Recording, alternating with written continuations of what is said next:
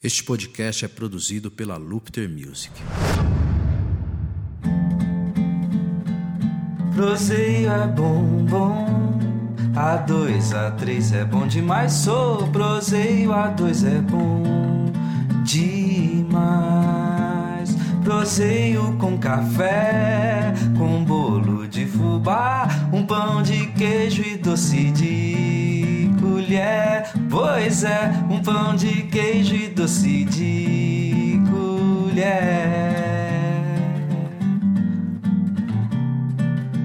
Proseio a dois.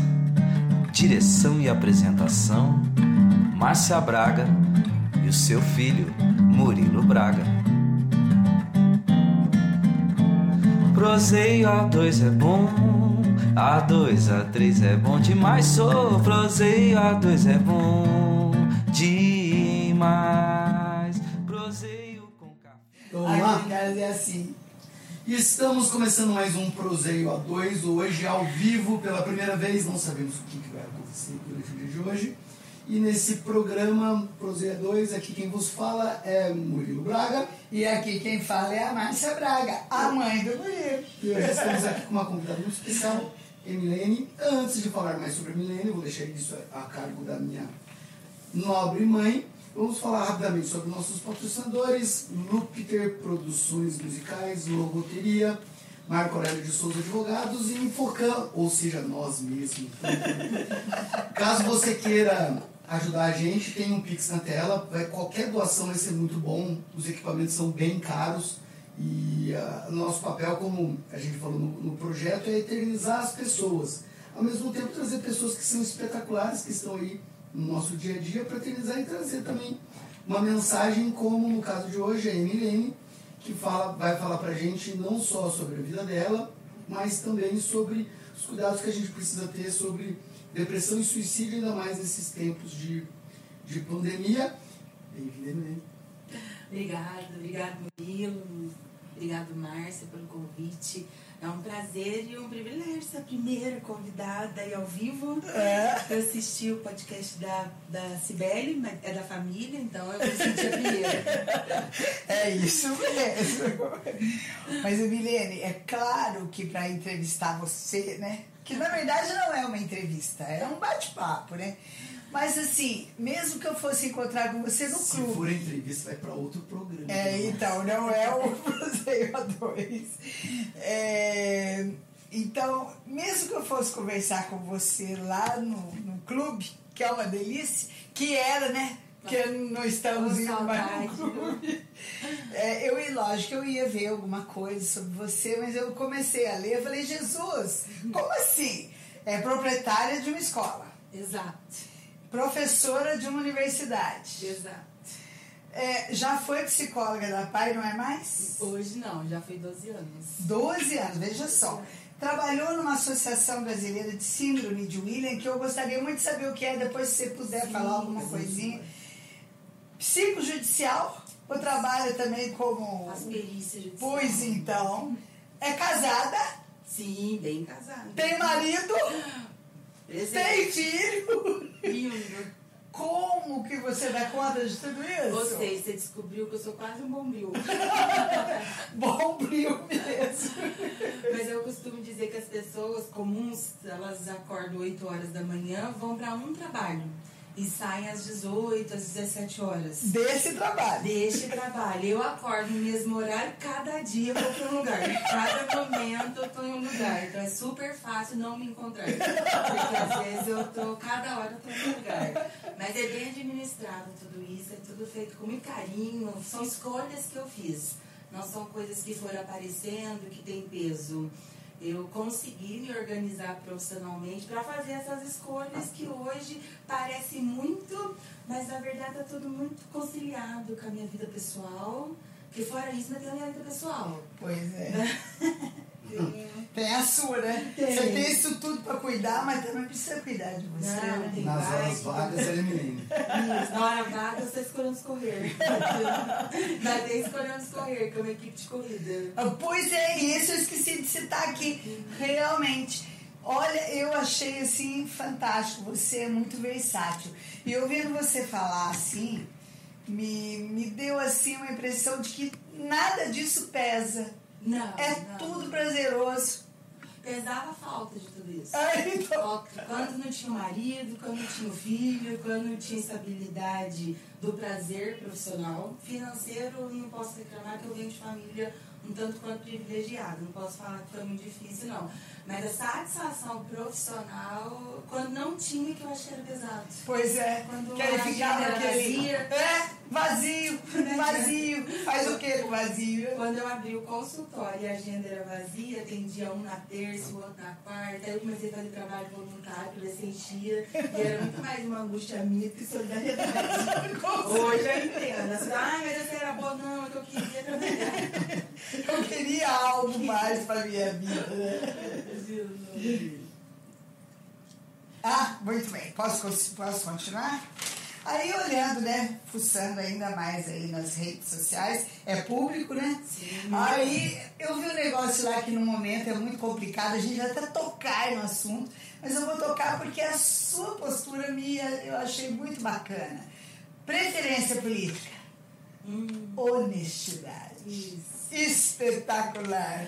Adorei isso. Eu tô num momento assim, que quando a gente fala de neutralidade, fica feio, né? É. É. Gente que é muito engajado, muito construtor de saber numa universidade, mas eu acho que o que falta no ser humano, assim, tudo, desde as guerras até as pequenas falhas, eu acho que tá na honestidade. No cotidiano mesmo, vamos falar assim. Sim. No cotidiano de cada. De todas as pessoas. E é uma coisa que mexe comigo, mas que eu brinco muito assim, que eu ainda não sei se eu, tô, se eu posso falar que eu sou uma pessoa de tanta boa índole. Então. Porque eu nunca fui. Não, mas aí tem outra coisa Eu nunca- que eu preciso falar. Eu nunca fui aprovada na minha honestidade, nunca tive Nunca mala de dinheiro, não. Nunca Nunca passei por essa aprovação de mala de dinheiro, uma corrente de ouro que eu sei de quem é. Então a honestidade é o que me encanta.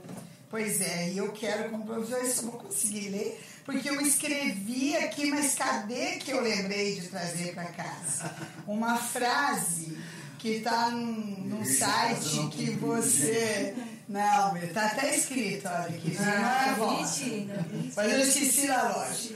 É, de um site que você acha que, que, segue, alguma coisa assim que chama Só Que Não. Sim, Então. eu adoro. E eu vi um texto aqui, uma frasezinha, pega aí, Eu vou comer. é, que eu vou ler, aproveita. Eu vim pra entrevista, mas o pão de queijo era o meu objetivo. Exatamente. Diz assim, ó, pessoas boas já magoaram pessoas boas. Pessoas boas já erraram, já tiveram dúvidas. Gente, desculpa dar assim porque eu tô. E também já tiveram medo. Pessoas boas, a certa altura da vida, já tiveram dúvidas se eram boas. Que é o que você acabou de falar. Eu acho que eu tenho boa intuição, hein? Mas a diferença é que pessoas boas tentam ser melhores, as outras não. Eu gosto muito disso. E é uma frase que desde que eu li, eu coloquei meio que no porta-retrato. Porque a vulnerabilidade do nosso sentimento, como psicóloga, diariamente a gente está na fila, às vezes está na fila de um supermercado, de um banco, a tua vida está tão apressada que você falta com a cordialidade com a pessoa, com a gentileza de que eu tá no caixa, tá merda, nossa, anda logo, olha a criança, fica traz criança. Isso é do nosso dia a dia. Então, isso é os erros que a gente permite da falta de gentileza. Mas existem pessoas cruéis, entendeu? Como Existe. per- Como perita judicial, preciso falar. Tem uns perversos. Os perversos me assustam. Ai, a mim também. É, mas eu, eu ainda prefiro acreditar na humanidade também. Acho que a gente está nessa situação que você falou aí de. Ai, eu, eu quero ser bom, vou falar assim. Ai, eu não sou bom. Eu quero ser bom. Eu vou me esforçar para ser bom. Para ser um pouquinho melhor. Eu acho que a maternidade traz isso, Márcia. Assim, eu, eu experimentei isso com a maternidade. Assim, não sei né, se você ia perguntar isso sobre a maternidade em algum momento, mas assim, Mas que você É, é. É, a gente não tem tempo. Até 5 horas da tarde. Não, e do mesmo jeito que eu sou versátil na vida, no dia a dia, acaba sendo na fala. Mas eu vejo que a maternidade, grande desafio da maternidade, pra mim, chega a ser dolorido. É que exemplo, quem o Henrique vai lembrar quando alguém falar pra ele de honestidade, de lealdade, Exato. de força. Eu gostaria que ele lembrasse de mim, assim, do pai, da nossa família. Como eu lembro de pessoas, como eu lembro da minha mãe, como eu lembro do meu pai, como às vezes naquela dúvida entre o certo e o errado, eu falo, meu pai faria isso, minha mãe faria isso. Eu acho que é o maior desafio é ser esse bom, mas também não errado também, porque senão a gente fica muito prepotente, muito egocêntrico, né? Exatamente. Completando só isso aí, tem aquela frase que é, a melhor forma de educar, se não for a única, é o exemplo. Sim. Então, Só que aí, às vezes, a gente joga papelzinho na janela, né? joga papel, xinga o outro, filho, que droga saiu de casa, não tá certo. Porque eu sou de tudo 100% educada. Tenho 10% que vai fazer o que é. Mas se a gente reflete sobre isso, é ótimo. Às vezes eu tenho um também que eu gosto de usar muito nos grupos do WhatsApp, que às vezes grupo de amigos, de família, quando a pessoa coloca alguma coisa que eu acho exagerada, eu coloco filho, não seja igual essa pessoa. Já é uma figurinha ali. Jamais seja igual essa pessoa. Porque os exemplos são tantos, e as pessoas são tantas, até nossa, né? Às vezes a gente também acha que aquela pessoa pontual, né, muito segura de si, isso também traz uma, uma pontualidade que às vezes assusta o outro, né? Quando você fala um não com muita segurança, o outro, mas como assim, né? Então, assim, esse equilíbrio, eu acho, entre o ceder e o não ceder, ser gentil, mas também não ser bobo, né? Ser cordial, mas também não ser 100% do- disponível, né? Toda hora, né? Porque as pessoas acostumam também, né, Márcia? Você tá ali sempre sorrindo. O dia que você chora, parece que o mundo... Parece como desabou. É, não sei... Se ela tá chorando, é sinal que vem Psicólogo, calma. psicólogo gritando, psicólogo chorando, dando chilique na feira, na feira, não. Psicólogo é quase uma divindade. olha, Com o certeza. Só que não. Ó, Só que só que não. não, muito pelo contrário. Vamos mudar o rumo da prosa, tá bom a conversa de vocês duas, conversa de comadre, mas vamos lá para aquilo que a Emilene veio, só porque senão o pessoal vai é, embora. E a gente não. Não. quer que o pessoal vá embora, quero que o pessoal. Já temos 16 pessoas ao vivo. Estamos começando, quem sabe, vai crescer. Obrigado, gente. Inscreve no canal. A gente precisa que se inscreva no canal. Ô, Emilene, por que setembro amarelo? Setembro Amarelo, ele vem para trazer alerta sobre o suicídio. E tem uma questão assim do porquê da fita amarela, que às vezes as pessoas olham e falam muito assim, ah, porque outubro rosa, né? Virou essa questão das fitas. Na verdade, o amarelo do setembro amarelo nada tem a ver com essas questões das campanhas. Em 1994, a primeira vez, um, nos Estados Unidos, um menino de 17 anos, ele faleceu suicídio e o pai no velório dele distribuiu fitas amarelas porque ele tinha um Mustang 68 que todo mundo né muito bem visto amarelo e quando em 2017 era uma campanha que já era nacional 2017 2018 no Brasil também trouxe isso né porque 10 de setembro é o dia mundial da prevenção do suicídio, né? Que é uma novidade também, né? Como prevenir o suicídio e cada vez mais as pessoas estão suicidando, né? E questões de suicídio também que a gente não consegue contabilizar, não consegue levantar estatística de algumas situações. Mas também a, o setembro traz essa prevenção da saúde mental, da depressão, da ansiedade, da questão da infância, que logo depois vem Semana da Criança, né? Para focar um pouco na infância, né? Isso é importante. E, assim, é, partindo da ideia do, do que a gente está falando de, de suicídio, moda do momento, Covid, Sim. ou ficou em casa. É, isso realmente foi. Você, vocês, vocês, assim, como digo, os psicólogos, é notório que abalou a galera? Abalou. Levando em consideração, Murilo, que 96, 97% das crises aí de tentativa de suicídio e suicídio mesmo, vem dos transtornos mentais, vem da saúde mental. E as pessoas perderam na pandemia, até quem tinha, né? Nós passamos por experiências, né? né? Achávamos, achamos que enfrentamos com sanidade, mas a psicossomática mostra o número de suicídio, jovens, jovens que se programaram aos 15 anos, a vida social, o namoro, a escolha. O número de suicídio nos jovens, e principalmente do sexo feminino, foi maior.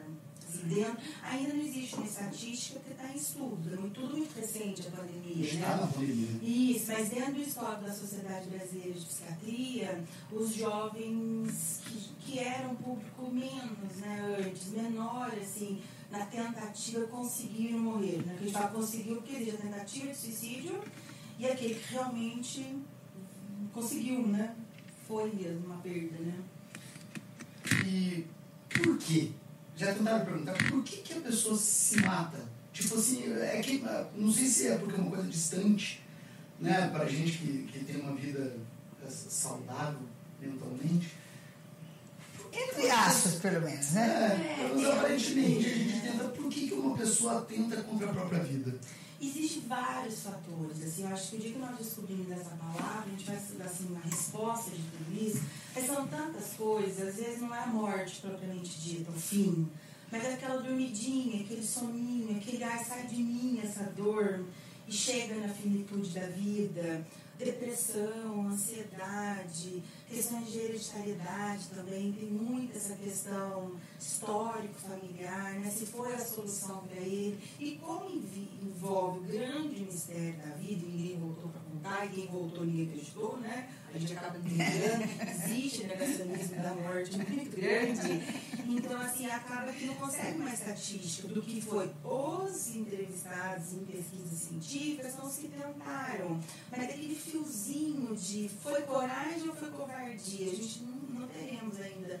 Eu, pelo menos, dentro de todos os estudos, não chegaria a falar nem que é covardia, nem que é coragem. Eu acho que é aquele dois segundos, dois minutinhos de, de que dá na vida, né?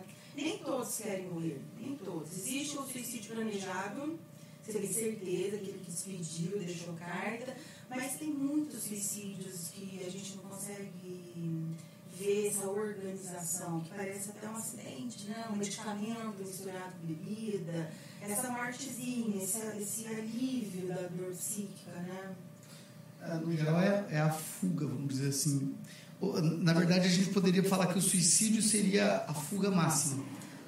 É, eu acho que as pessoas têm a fuga, uns comem muito. É, isso que eu estou pensando. Eu pensei exatamente nisso. Né? A, na verdade, seria a fuga última. O cara que se droga também, ele é quase que um suicídio em potencial, que ele se droga para ficar e às vezes chapado. tem muito a ver com o engajamento que você está tendo com a tua vida, com o teu planejamento. Às vezes as crises emocionais vêm com uma vida sem significado mesmo, uma profissão que não você queria, um trabalho, um casamento, uma falta de perspectiva. O que faltou agora na pandemia, que aumentou o número de suicídio? Nós sabemos a expectativa do futuro, perspectiva de futuro, como que vai ser. Nós sabemos, 2022 está faltando quatro meses e o que seremos? Isso foi um pulo grande de falta de perspectiva, principalmente para os jovens que trabalhavam durante o dia, estudavam à noite, perderam a fuga, como o Murilo falou. Eu dou aula numa universidade, mulheres casadas, adolescentes, vão para a faculdade, o sonho da socialização, do sair de casa, da liberdade. Voltaram para casa na universidade, dentro do computador. Isso é angustiante, gente. É. Meu Deus. Dar aula online para o professor que é do povão não dá, é difícil.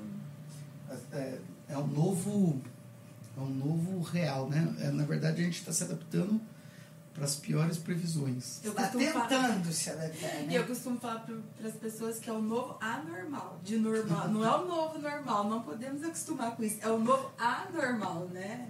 Tem Essa história de. de, de, de- de- desse, a gente está se adaptando, né? Eu vejo que a gente está se adaptando a, a essa realidade. Estar aqui conversando, por exemplo, é uma nova realidade que nasceu a pandemia. Porque houve um boom dos, dos podcasts, porque as pessoas a impressão que a gente tem é que tá todo mundo carente de saber do outro. Mas nós três aqui, né, a gente tem uma vida organizada. Imagina você esperando na cirurgia, que é a tua vida, e você não pode fazer cirurgia porque a UTI tá lotada de Covid. Porque o médico, Ai, que horror, assim. Então, é um, são planos de vida do aqui e agora, porque o ser humano também tem data de validade. Ele pensa que não, mas tem.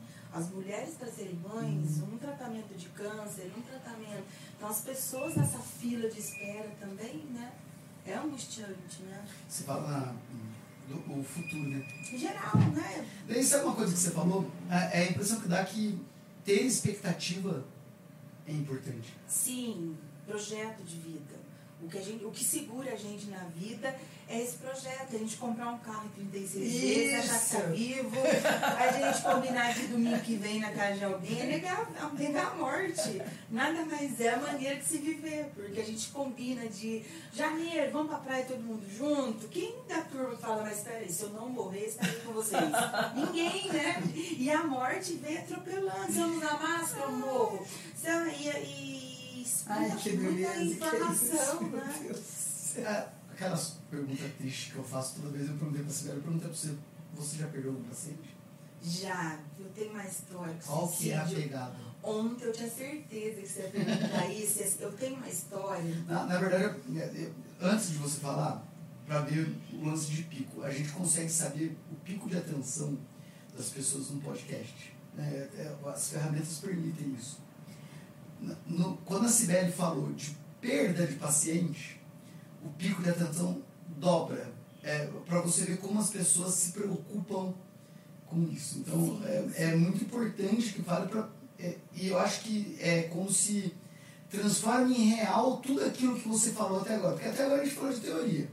Tem o suicida, mas o suicida é o Zé. Sim, Agora vai virar o, o suicida alguém que você conheceu, então quem está escutando fala, opa, morreu alguém que me, conhece, agora deixa eu me atentar a isso. Estou contando isso só para você, Milene, saber qual que é o peso sim. da tua história agora. Tem duas histórias, que é uma de uma adolescente que ela falava, não adianta, eu não nasci, eu não pedi para nascer, eu não quero pedir para viver. Eu não quero viver uma depressão.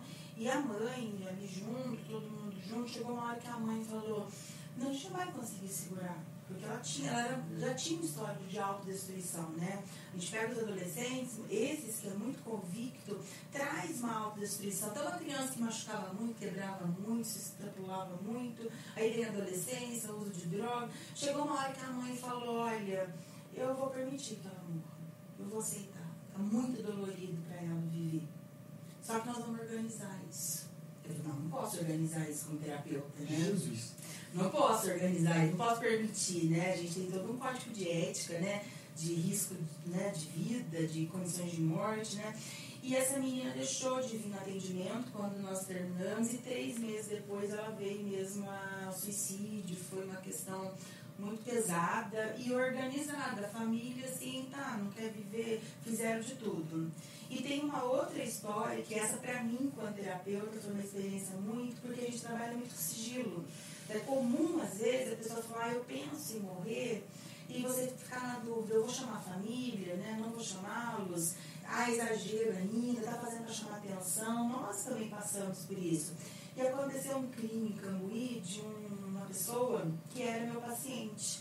E ele foi no atendimento na quinta-feira, e nós conversamos, e no final de semana ele veio a falecer. E quando eu recebi o telefonema, o, quem me ligou foi Veio a falecer se matou. não, veio, veio aparecer. Ah, tá. E assim, quando o meu irmão me ligou, Edirley, foi Milene, fulano faleceu de suicídio. Sabe, salva Dirley. E eu falei, não foi suicídio. Aquela bateu, não foi suicídio, ele não ia suicidar. Estive com ele na quinta-feira. Isso foi um crime, não foi. Né? E, e eu entrei muito mais no desespero da terapeuta, porque eu sei que ele não ia, ele não ia suicidar, gente, de jeito nenhum. Até meu irmão, falei, não, ele não ia suicidar. A gente tem que ver isso. Não tem porquê. Aí, isso era umas 9 horas da manhã, uma hora da tarde, chegou à conclusão que não era suicídio, foi toda uma história, um crime muito conhecido e tal. Mas ali, assim, ficou um pouco aquela preocupação. Como eu faço? E se esse crime fosse desvendado? Como que eu ficaria, né? Porque eu tinha certeza, ele estava fazendo terapia por conta dos filhos, ele tinha essa perspectiva de vida, essa vontade de viver. Então, e como eu já tive pacientes extremamente tranquilos, assim, sem nenhum histórico que toca o telefone e fala, fulano suicidou. Como se suicidou? Então, assim, essa questão, essa pergunta é muito importante, Murilo, porque as pessoas olham, dão indícios, olham, elas não dão, olham por acidente. Tem um projeto da Artetes, para mim, que eu faço parte, que é o suicídio que não é contabilizado na Fernão Dias. Quantas pessoas usam Nossa, Artetes. Nossa. Quantas pessoas usam veículos e caracterizam acidente de carro? Não é suicídio. Agora, uma pessoa que pega um carro embriagado, na alta madrugada, e está com um carro a 160 por hora, como eu posso falar que ele não suicidou também? Né? É, Tem uma linha aí, né? Na sanidade carro. Entendi. E como é que você, como é que vocês isso é uma pergunta que aqui a minha esposa, quando eu estava vindo aqui, ela falou que ela ia fazer, mas agora não vai dar tempo dela fazer no, no chat. O que, que a gente precisa ver? Como é, que eu, como é que eu ligo meu alerta do meu amigo? Pois Existe é. isso. Eu acho que a gente precisa voltar a se olhar nos olhos, a olhar para quem está do lado e ouvir o que o outro está falando.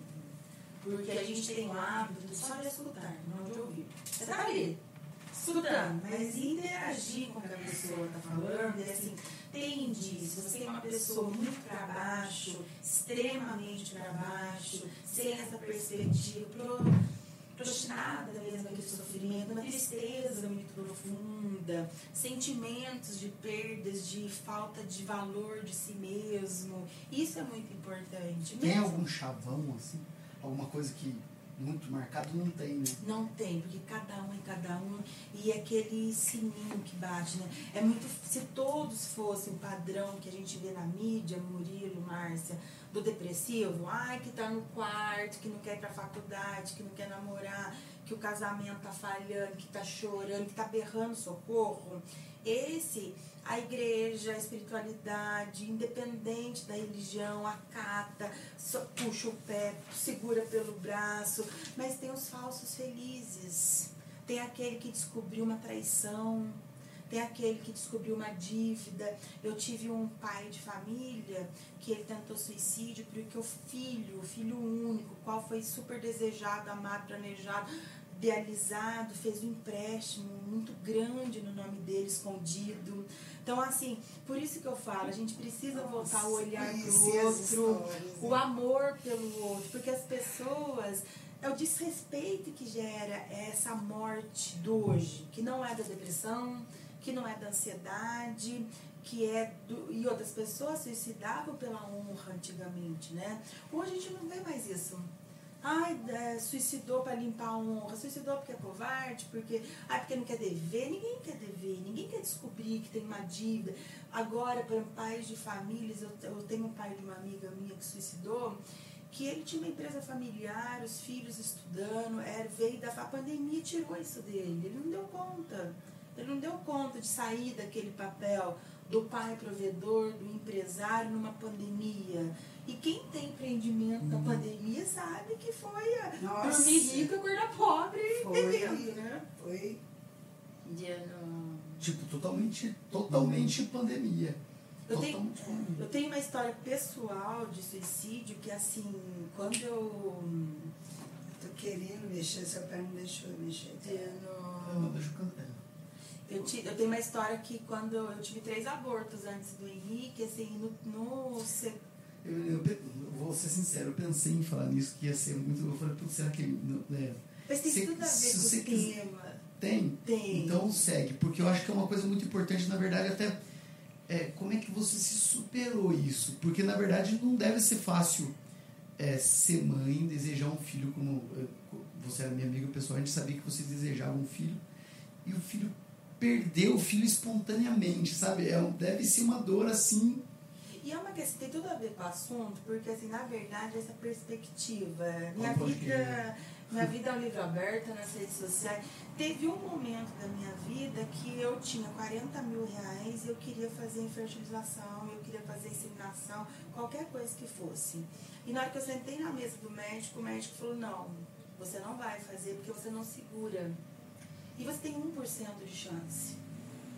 Aí eu saí dali e falei, minha nossa Frustradíssima. Não, eu falei, o que, que eu vou fazer com 1% de chance? Eu casei, eu não casei pra ter marido, eu casei pra ter pai de um filho, construir família e tudo aquilo. No meio do caminho eu falei, eu não vou saber viver. Eu vou, não vou conseguir. Eu tenho certeza que é daqui pra baixo. Assim, é sentar no fundo do poço. Ali eu entendi que eu estava sentada no fundo do poço. Mesmo sendo psicóloga, aquela felicidade, o casamento muito bem, mas eu tinha que resolver aquele problema. E eu olhei fixamente pro médico e falei para ele, eu só preciso de 1%. Eu preciso de um espermatozoide, espetáculo. de um óvulo, porque se isso não acontecer na minha vida, eu vou caminhar para o suicídio, porque eu já estou suicidando todos os dias. Todos os dias eu estou morrendo aos poucos, em busca de tudo isso.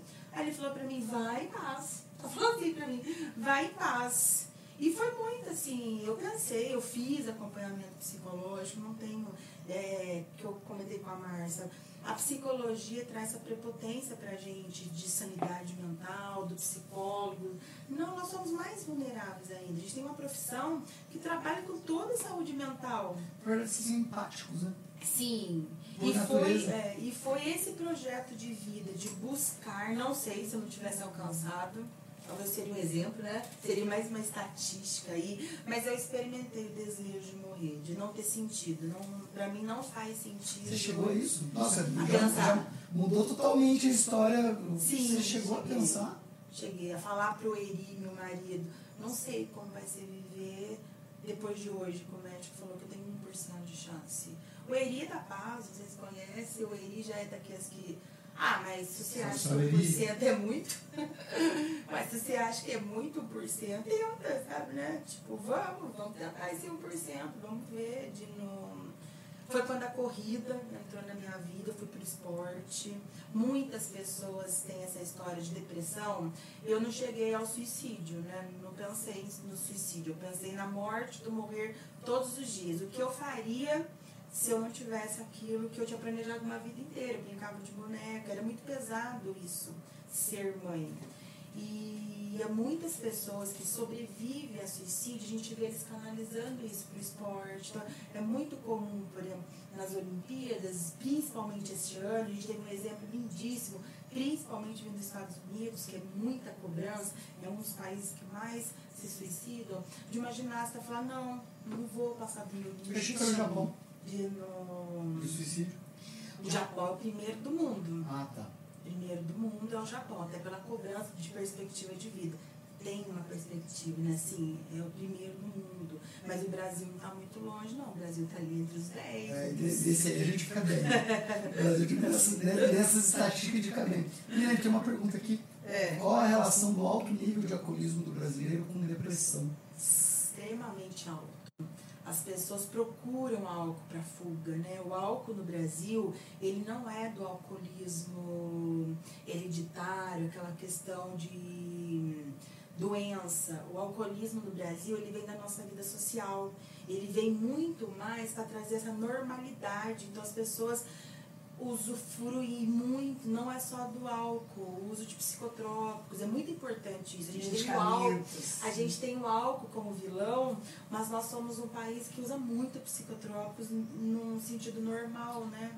Psicotrópico e... Os medicamentos de antidepressão, de ansiolítico, de emagrecimento, de controle de ansiedade, controle de apetite, isso misturado com álcool, isso. Nós somos um país de extrema demanda de consulta psiquiátrica e nós somos um país tropical que não se embate muito, né? A gente tem recursos naturais muito Exatamente. bonitos para extravasar isso, né?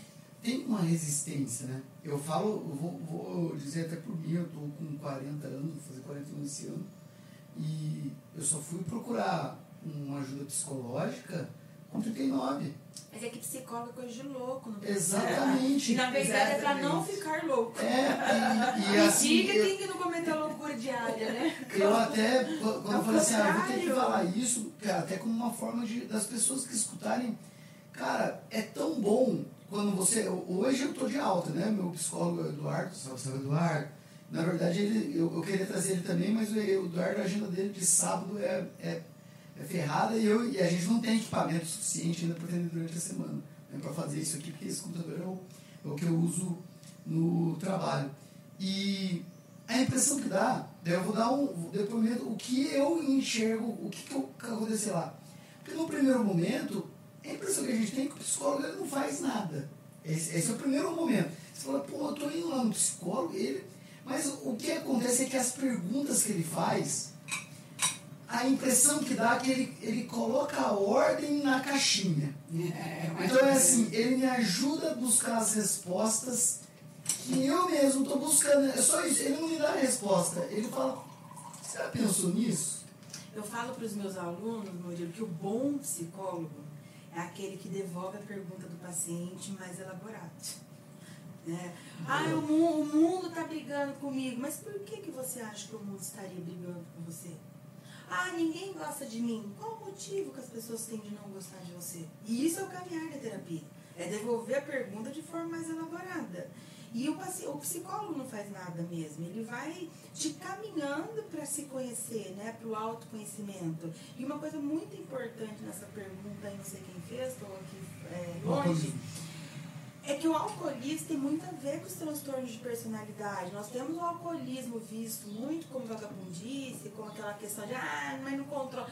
Mas o transtorno narcisista de personalidade, o alcoolismo, é quase um suicídio. Por quê? Porque ele não se vê doente. Então vamos voltar, que tem muita gente que não está entendendo o que você está falando. O que Sim. é um transtorno narcisista? Uma coisa, assim, antes disso, uma coisa é você entender o alcoólatra como vagabundo, isso socialmente é péssimo, porque nem sempre ele está ali, ele está no posicionamento de adoecido, de uma personalidade narcisista que, que é tão bom, ele não consegue ver ao redor dele, o quanto ele está prejudicando a família, o quanto ele está prejudicando a vida dos filhos, o quanto o, al- o alcoólatra violento, esse a gente sabe lidar bem com ele, né? Porque ele chega em casa, ele quebra tudo, você chama a polícia, chama o irmão, você...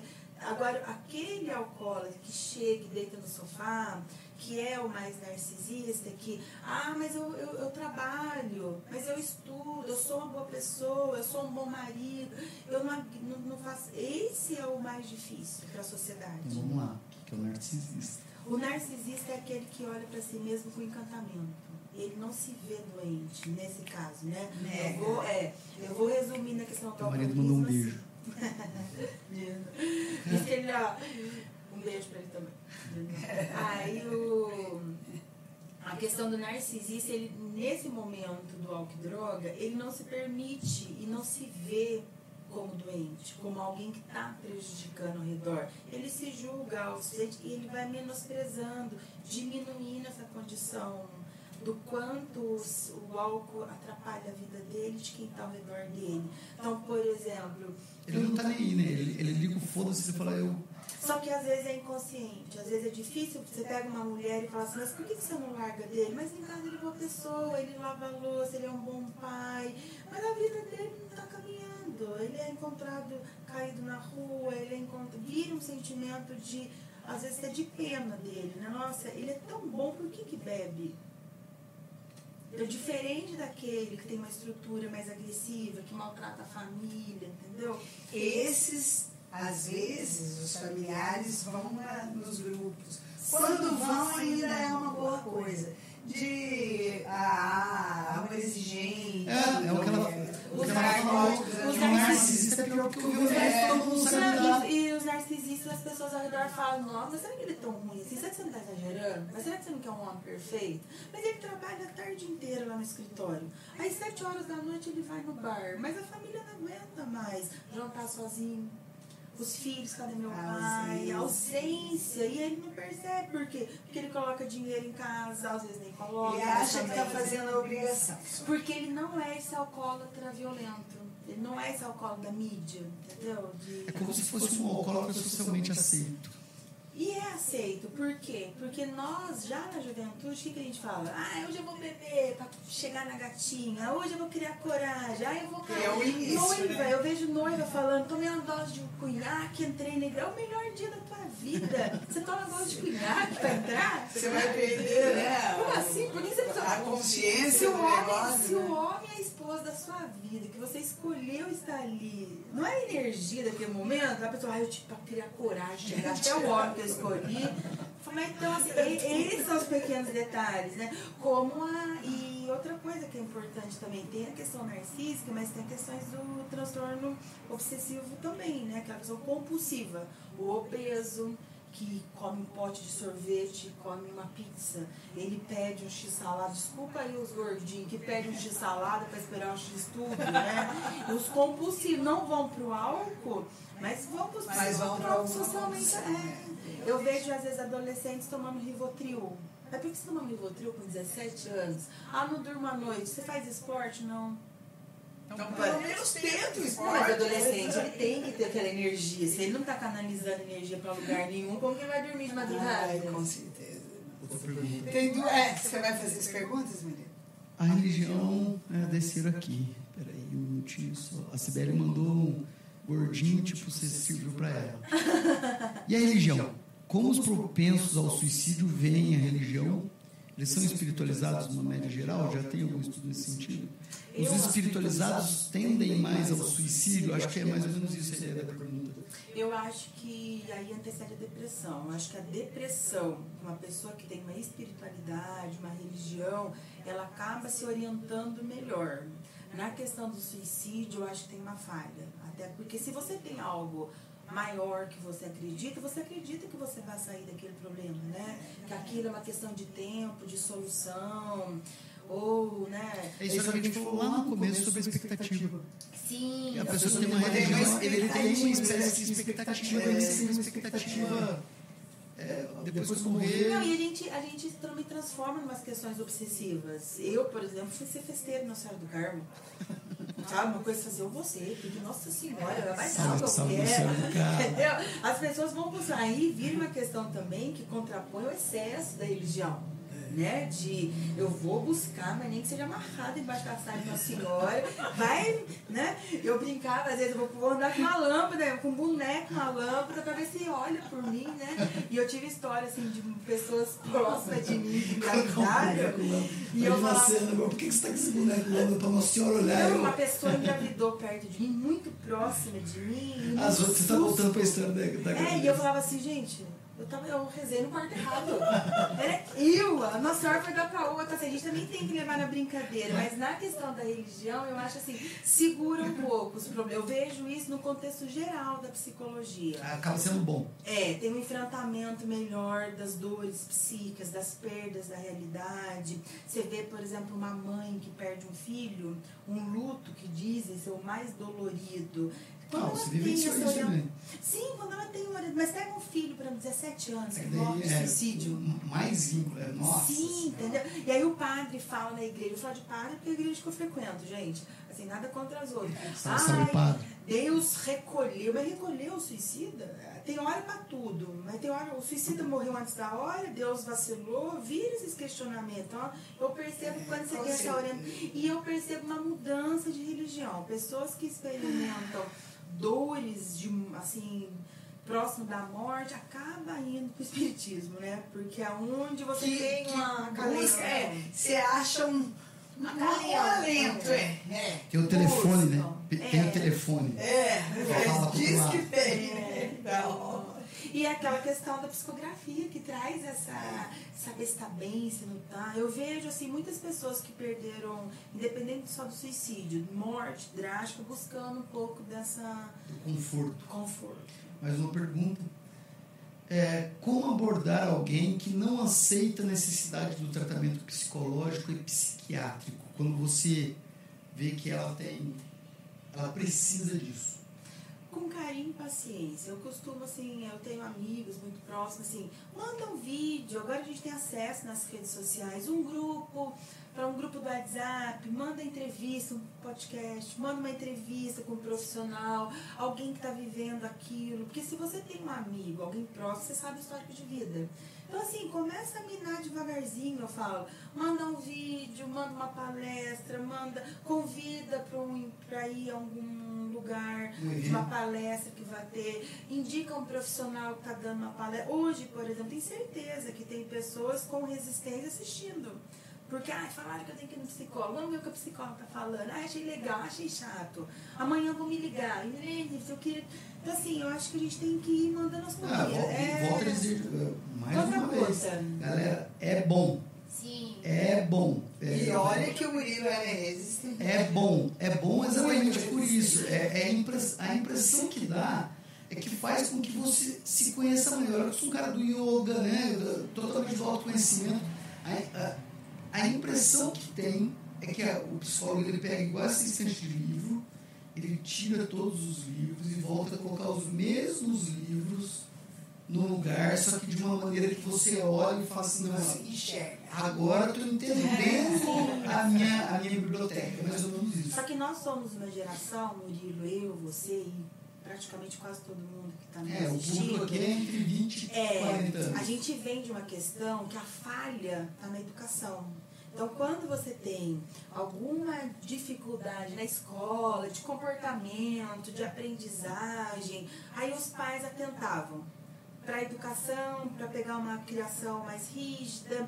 E o psicólogo não era, não fazia parte da nossa infância. Psi- Psicologia é uma coisa que para Cambuí, por exemplo, na É, nossa com região, certeza, era Cacamo É. primeiro de Cambuí, depois agora não, agora tem 10, né? Eu tenho muitos alunos de Cambuí. Mas quando eu me formei, era eu, a Gisele, a Cacamo, depois veio a Vanilda, assim, pouquíssimos psicólogos. E hoje tem uma preocupação, por isso que a psicologia tem uma demanda maior, que é a educação socioemocional das crianças.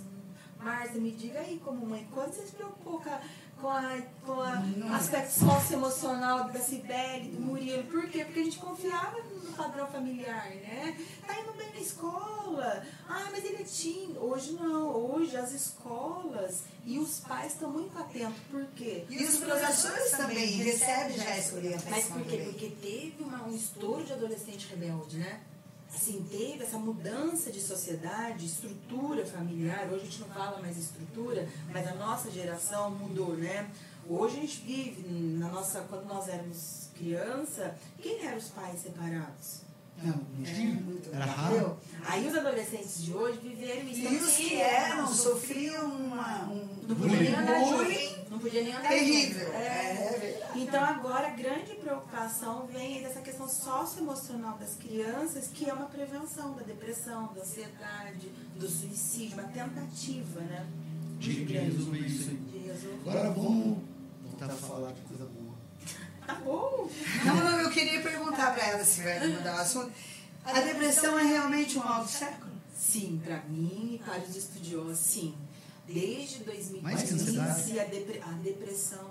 Porque, Tem uma diferença aí. ansiedade- Eu tenho mais uma Já pergunta. engatilha. Gente, Então bora. A ansiedade- não, não mude ainda não. É, Desculpa. A pergunta do Murilo é muito boa, porque assim, a gente pensa no depressivo tristonho. Isso. A ansiedade, a, a própria ansiedade pode ser depressão.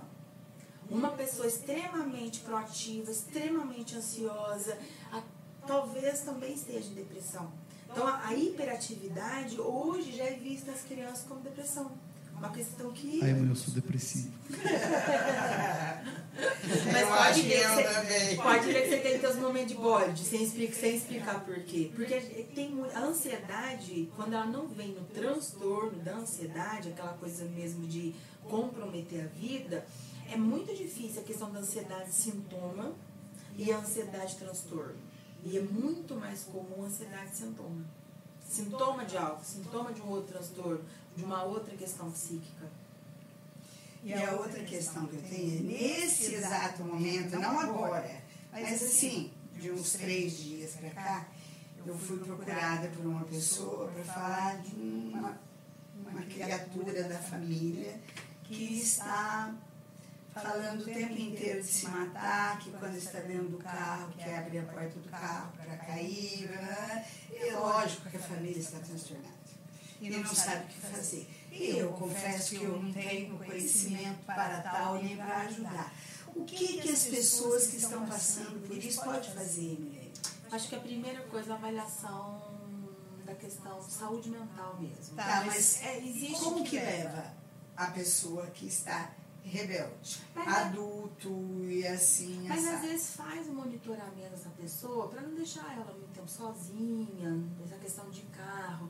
E vai você procurar ajuda. Tem uma codependência muito Ah. grande no suicídio, Vamos né? falar do codependente? É, é muito grande. Então, assim, às vezes a pessoa fala assim pra mim, ai, Milene, eu não consigo levar ele. Vai você. Ai, eu não. Fala, mas ué, a a resistência vem da família. E, e a codependência é grave. Vai lá você, vai, É lá, no- muito vai lá no. CAPS, faz um plantão, vai lá procurar até a Rosana Fanucci, que é lá do CAPS, é coordenadora do CAPS de Cambuí, faz um trabalho de excelência. O CAPS de Cambuí é muito estruturado nesse sentido. Vai lá procurar orientação, como eu faço para trazer quem eu amo, para salvar ele. Só que eu vejo a resistência familiar. Ah, eu não. Não sou eu que quero morrer? Aí eu vou lá me expor? Eu vou lá contar com o meu irmão? Na verdade, meu marido? Eu, eu frequentei muito, já fui até coordenadora do grupo de amor exigente. E o que a gente mais ouve é quando você fala para a pessoa, mas você precisa vir, ela não aceita. E a a poss- possibilidade de ter que ir, porque quem bebe é o outro, quem se droga é o outro, é ele que precisa. E a questão também, assim, da frustração de quem é codependente. Porque se ele me amasse o suficiente, ele não estava suicidando. Nossa, Vamos lá pro codependente. O que, é codependente? codependente é aquele que acaba ficando dependente do vício, que acaba ficando dependente do, da depressão. Então, por exemplo, esse caso aí que a Márcia trouxe. Vamos supor que essa pessoa tem uma esposa. A esposa vai lá no CAP, sendo que o casamento para ela tá bom. Ela não pensou em suicidar. Mas ela é dependente dessa situação. A família dela Ela gosta de ser coitadinho, vamos dizer assim. não, não, é dependente de dependência mesmo. Ela vive aquele sofrimento como se fosse dela. E como sair disso? Então, como é, por exemplo, a questão do alcoólatra bonzinho? Eu viro dependente dele, porque se ele vem para casa e ele não bate ninguém, ele deita no sofá e dorme, ele não está me prejudicando. Mas se eu quero uma festa de família, eu não vou. Porque se eu levar ele, ele bebe, cai em cima da mesa da ceia. Ai, eu não quero expor ele. Então eu vou, eu- a minha vida vai ficando dependente daquela patologia, como é da mãe da criança especial. A mãe da criança especial por si só é dependente. Ela tem que ir no lugar que a cadeira né, tem acessibilidade. Ela tem que ir no lugar que as pessoas não tenham preconceito. A vida da pessoa se organiza dependendo daquela situação, daquele momento. Então, nesse caso, por exemplo, que a Márcia trouxe, você fala para a esposa ou para a mãe, vai você no CAPS.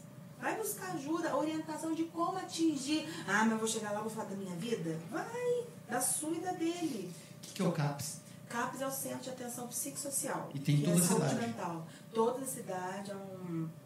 Aqui em Cambuí está implantado desde 2001. Onde fica é referente na Avenida Na Tiradentes. Avenida Tiradentes. Na Avenida Tiradentes. Na altura ali, eu não sei o número. Mas na altura daquele predinho que tem a E sorveteria. é gratuito? gratuito, 100% gratuito, ele é administrado, administração pública, né? Ele tem, mas quem é a coordenadora de lá, até era a Rosana Fanucci, psicóloga, a doutora Patrícia, psiquiatra, tem a Milene, que é TO, tem toda uma equipe, assim, desculpa aí, tem muito mais gente trabalhando lá, mas aqui em Cambuí é referência, então assim, é um trabalho muito bem feito, o, a, e muito presente no acolhimento familiar, na visita assistida, que é ir até o local. Tem uma luta antimanicomial muito grande, que é importante também, né? Essa questão das pessoas terem medo da, da questão do CAPS, de ir no psiquiatra. Ah, mas eu tô louco, vou ser internado. Não, é para não ser. É para não ir no leito de retaguarda. O que, que é o leito de retaguarda? É os leitos para saúde mental, que às vezes a pessoa está então, tanto em surto, principalmente com tentativa de suicídio, que tem que ficar no hospital lá, né, numa situação. Outra pergunta Tem mais perguntas? que vai mudar o foco, mas não vai. A pessoa está perguntando o seguinte: como lidar com ansiedade? Quando a pessoa é, é ansiosa ao extremo e não consegue se controlar. É que, uh, Tainá, Maria, se tiver aí quiser melhorar a pergunta, não consegue se controlar em relação ao quê? Tá? Mas é, a pergunta é essa, menina. Mas eu acho que a ansiedade é assim, a ansiedade não dá para controlar mesmo, a gente acaba canalizando. Ou a gente entra com uma questão de avaliação novamente, né? Para questões medicamentosas ou terapia, mas a ansiedade, ela precisa ser canalizada. Então, por exemplo, tem pessoas que estão muito bem com a atividade de água. Uma hidro, uma natação, uma corrida, uma caminhada. Caminhada, gente, é gratuito, Cambuí é lindo, região nossa é maravilhosa. A Só precisa de caminhada. pode ir até chinelo. Vai, Adriana Domingos corria descalço e virou maratonista. Maratonista. É, o problema são os sabotadores. A fala da Márcia é muito boa e vai já engatilhando os sabotadores. O ansioso, ele é muito sabotador de si mesmo. Ah, não vou porque tá chovendo, não vou porque vai transpirar, não vou porque eu não tenho tênis. A ansiedade tem que ser extravasada. Ah, não quero sair, não quero que ela coloque uma música alta, se permite surtar Vai limpar de a casa. Vai limpar. Já, o problema é limpar três vezes a mesma coisa. Não é sofrimento, né? É, os obsessivos vão fazer isso, né? Vai virar toque. Mas eu costumo falar, que que você, o que que você deixou de fazer por você? Eu gosto de uma frase que eu falo muito em grupos de supervisões, assim, de alunos, que é assim, qual é a criança que você deixou de ser? Porque a criança é leve. A criança, ela- a ansiedade dela, ela pula no sofá, ela abre a geladeira, ela resolve chupar gelo, ela resolve rabiscar a parede, nem que ela rabisca a parede que nós limpamos, mas ela canaliza. Acho que essa pergunta é muito importante. Qual que é a criança que você deixou de ser? Que trazia leveza para esse momento? Ir no campo, soltar bolinha, jogar bola. A gente precisa trazer a jovialidade dia a dia, né? Verdade. quando essa, ouvi uma criança, desse quando essa criança, esse jovem, e a vida vai ficando muito séria, fica difícil de controlar. É difícil. Pesado. Então, na verdade, não tem. O segredo é, é tentar extravasar de alguma forma. Extravasar, procurar alguma atividade depois de uma avaliação, né? Não é uma que tem que ter uma avaliação, gente. Psicólogo é vida. Psicólogo é vida E, pura. e Cambuí É é uma vida. cidade extremamente estruturada para o atendimento gratuito. Qualquer, não estou falando de atendimento particular, ah, é 100 reais a consulta, não. Estou falando de CAPS, do postinho de saúde do seu bairro, na escola do seu filho, sempre tem. Cambuí é muito estruturado. quem nesse quer, sentido. Só precisa ir andando até lá. É a música do Skank. O caminho só existe quando você passa. Sim, e tem, tem e, são, e são os profissionais que atendem na rede particular também. Então, assim, não tem essa questão, ah, mas no postinho não é bom. Não, o profissional que atende tu paga É profissional. É sempre sim, Tem profissional. tratamento gratuito. Não é desculpa. Não é desculpa. É, Aliás, nossa, até porque eu vou falar, na verdade eu procurei, tudo bem que eu não, não passei por todos os psicólogos, mas eu, eu procurei dois, um, depois eu fui em outro, não lembro por que trocou, trocou por algum motivo, e todos aqui, pelo menos em Cambuí, quando vai conversar, você vai falar de pagamento, todos falam assim, olha, a tabela é muito cara, quanto que você acha que é quanto que você acha que é, que é, que é acessível para você? Então não é desculpa mesmo, até- nem para ir na rede particular. Eu atendia pessoas gratuitamente, assim, porque eu pensava, se a pessoa teve a humildade De de procurar. vir né? buscar uma ajuda uma dor que é psíquica, no qual eu prometi, fiz um juramento. É uma dor que né? ninguém vê. E ninguém que ela, é, enxerga, que ela né? saiu de casa, vestiu uma roupa e veio me procurar, eu não conseguia falar não. Falar, não, vamos ouvir, vamos ver o que tem, vou te encaminhar. Às vezes é só um acolhimento de um encaminhamento para o endócrino, porque tem toda essa questão também de serotonina, endorfina, todo esse movimento também hormonal, principalmente na depressão das mulheres. Às vezes não é o primeiro passo o psiquiatra, nem o psicólogo, mas o endócrino, o ginecologista, o anticoncepcional, uma disfunção hormonal de pré-menopausa associado com isso. Então, assim, alguém precisa te ouvir, igual essa, a, essa Tainá Maria falou. A minha ansiedade, a tua ansiedade pode ser mil coisas. Procure um postinho de saúde e fala, olha, minha ansiedade de manhã. É no, o- a ansiedade do final da tarde é muito mais de depressão, por exemplo, generaliz, não, uma questão mais genérica. Do, da manhã, aí depois que eu como, ah, é porque meu filho foi estudar fora, é porque meu marido está de emprego novo em outra cidade, eu tô morrendo de medo. A ansiedade na pandemia foi o grande estouro do nosso sentimento. Eu tive, eu vou, vou, vou falar, eu essas coisas tem que se expor, pra, porque daí vira nome, né? Sim, No começo, vou dizer assim que a primeira semana, a primeira semana, quando deu aquele lockdown, eu surtei. Mas eu surtei no sentido de eu fui no mercado, comprei coisa lá pra casa que perdeu. Porque eu falei, Aline, a gente vai passar fome. E, e, Que horror, e, né? e fiquei, aquela coisa, minha irmã, tadinha, tava lá no auge do Covid, vendo o povo morrer, falando pra gente, é, fique em casa. E eu, eu sou advogado, né? Eu preciso de gente, eu preciso do negócio funcionando. E surtei. Eu ainda não consegui parar para pensar no Covid. Assim, a ansiedade que explodiu foi aquela questão assim, dia 10 de março, eu e minha família, eu, Eri e Henrique, estávamos comemorando que o nosso negócio de dois anos, trabalhando das 7 às 7 da noite, todo investimento pessoal Ah, é, pois é. Foi tinha agora. bombado. A escolinha. Dia eu- nove. a escolinha a gente vai Ai, daqui a pouco. foi mesmo. Dia 9, eu, auge. dia 9 eu falei, eu, nossa, não tem mais matrícula. Dia 18 tá fechada. Com 70 crianças do berçário, com a mãe não tem onde deixar. E eu voltei para casa com a escola, com a universidade, com o Henrique, com o Eri, que é da Vigilância Sanitária. Então, ele, Não, O Eri, na verdade, ele sabe, a gente vai marcar um dia, com ele, mas eu quero esperar um pouquinho mais, Eri. Eu tive pensando, deixa eu passar um pouquinho mais o, acabar o Covid, chegou um dia que eu falei para ele, você... porque vai ser legal escutar a história dele. Porque o Eri, ele vivenciou todas as fases. Então, tipo, deixa acabar, daí ele vai vir aqui pra sentar relaxado. Não, e eu tentando negar o Covid dentro de casa, quietinho, E ele pessoal da vigilância sanitária aparecendo no meio da sala. Todo dia, no meio da sala. Lembrei que tem Covid.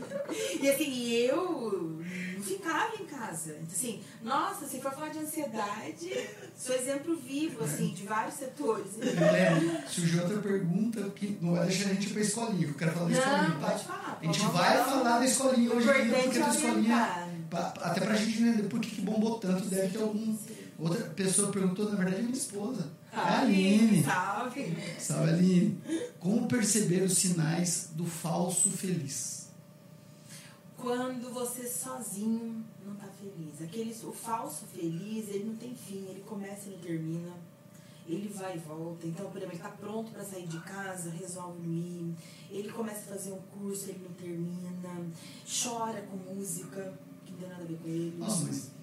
Nossa, Será que falso feliz? Eu choro até inauguração de supermercado. Tem comercial, Aí- aí- comercial do Boticário. Aí nós somos os emotivos, né? Aí exige os emotivos, né? Mas é que o falso feliz, ele sabe que ele tá Guilherme, feliz. só tem para fazer um- um- uma aspas, tem um livro que eu li, eu chorei tanto que levou quatro dias para mim conseguir ler o final. Porque eu não conseguia, eu começava a ler, eu chorava, embaralhava a letra. Eu ia contar pro, pro pessoal aqui em casa, o que, que você tá jogando? Tinha que fechar o livro. Qual livro? É lindo, chama Como Viver Eternamente. É, é muito bonito mesmo. Eu também chorei. Até entendo que você chorou. Leia, pessoal. É muito bom. Como viver eternamente é difícil. Voltar pro falso feliz. É, mas eu falo que assim, isso é muito importante essa jogadinha que você colocou, porque uma coisa é ser emotiva. Uma coisa é você se. Aí A, Van. Vanilda escreveu, ai Jesus, eu choro tanto, sou doente. Não, Não, você não é doente. Você pode ser emotiva, sensível, com uma empatia. Que legal, gente. Só vamos lá. Chegamos a 30. 30 pessoas estão escutando essa conversa. Obrigado a todos. Inscrevam-se no canal. É, é, isso aqui é pra vocês, tá? Na verdade, vamos deixar claro que a proposta minha e da minha mãe não é pra gente. Inclusive, a gente tá gastando dinheiro pra cacete pra fazer esse negócio funcionar. Para de falar isso. Ajuda a gente É com o Pix. viver. Ajuda a gente com o Pix. Mas é proseia2.gmail.com ou QR Code. Mas voltando ao assunto, é, que bom que vocês estão gostando, gente.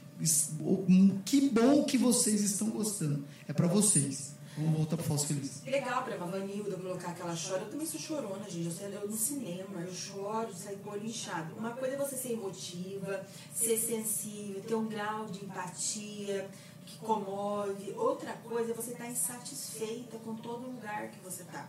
Eu tenho uma pessoa muito próxima de mim, amigo, que eu falo, o dia que você descobrir que você é infeliz, você vai ser feliz. Porque tudo é muito pesado.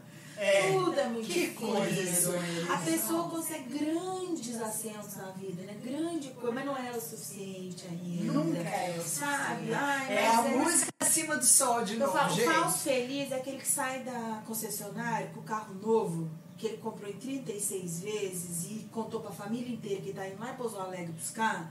Na hora que ele chega na esquina, ele olha do lado e fala assim, no próximo eu vou comprar esse. Esse é que eu vou comprar. Aquele insatisfeito. Sabe? Que tem, que tem um marido bom, mas marido outro legal. É, Um falso feliz, ele é insatisfeito. Eu acho que assim, um dos, uma da- dos gatilhos, né? Lógico que tem muito mais, né, gente? A gente é insatisfeito, Daria, né? daria uma palestra sobre o falso feliz. Pronto, mas eu no acho próximo. que presta atenção naquele que nunca tá, nunca tá satisfeito com as pequenas coisas, sabe? O, le, o que é pra ser leve pra ele é pesado. Acaba colocando muitos obstáculos. E os chorões é porque são muito emotivos. Que bom que nós Chora, choramos. meu filho, É pra isso que o chora. povo perde tempo escrevendo música, filme, gravando. É pra que a gente. É pra pra nossa ativar essa sensação Sim. mesmo, Tem né? um filme que é do outro lado do paraíso. Eu Nossa Senhora. Minha nome sobrinha- também. Ela falou, tá registrado. Do outro lado do paraíso. Minha sobrinha, a Maria Clara ligou pra mim. Tia, assisti um filme, é uma menina que sofre um abuso, aí é meio, meio espírita, porque ela continua vendo o agressor. Ah, assisti. e ela quer proteger a irmã pra que não aconteça. E eu falei pra Maria Clara, nossa, Ah, eu assisti também. Aí eu- Assisti lindo mesmo. Aí eu falei pro Eri, ai, adolescente é tão sofrido, né? Vamos assistir o filme da Maria? Maria, filha da mãe!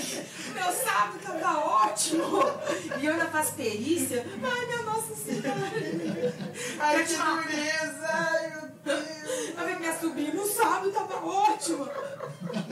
E a gente ri do outro, né? Você você chorou naquela música, e um dia você olha e fala, eu choro pela outra. É que eu disse que de casal. Eu sou emotivo no casal. A Aline é, é- tem mais dificuldade. Mas a Aline tem mais dificuldade de expressar sentimento. A impressão que eu tenho. E quando ela chora, ela chora. Ela sofre. Eu é sou- diferente. é, eu eu, sou- choro de alegria, choro de tristeza, choro. Eu falo, enquanto eu tô chorando, tá ótimo. Porque Eu e o Ju, quando- salve Ju. Quando você Quando eu, travar o fico, quando eu choro, fico séria e não choro, aí. aí o negócio explode pra algum lugar. Aí vem a autoprepotência. Acho que eu sou forte, mas nem, nem, quero- nem lá eu derrubo. De tanto que eu quero. Pensa não é ruim, coitado dele. Ruim, sou brava. Salve, Cláudio. É, É, vamos falar de escolinha? Tem mais uma pergunta sobre esse tema? Ah, não, pergunta não, acho que acabou. É, eu queria, no meio eu quero falar alguma coisa, mas agora já fugiu, porque eu já pensei em outra coisa. Se Não, mas a gente tem que colocar um papel com uma caneta para ir Tá anotando. escrevendo. Vai pra- cortando. É, então. Vamos lá, eu quero Quando- saber agora um pouquinho da escolinha. Quando o Jô Soares foi entrevistar a Tata Werneck, o Jô Soares falava, primeira entrevista que eu fiz que eu fui atropelado. Aí ontem eu falei com ele, se fosse o Jô Soares, eu ia falar, Emilene me atropelou. É porque aqui na entrevista, né? É, Então é, rola. é, Tá. E o pessoal tá gostando. E proseio é sempre bom. Conversa é fantástica. O que, que tem de melhor do que você sentar agora de verdade? Não estou querendo gabar a ideia, que nem nada. Mas o que, que tem de melhor do que você estar sentado numa mesa?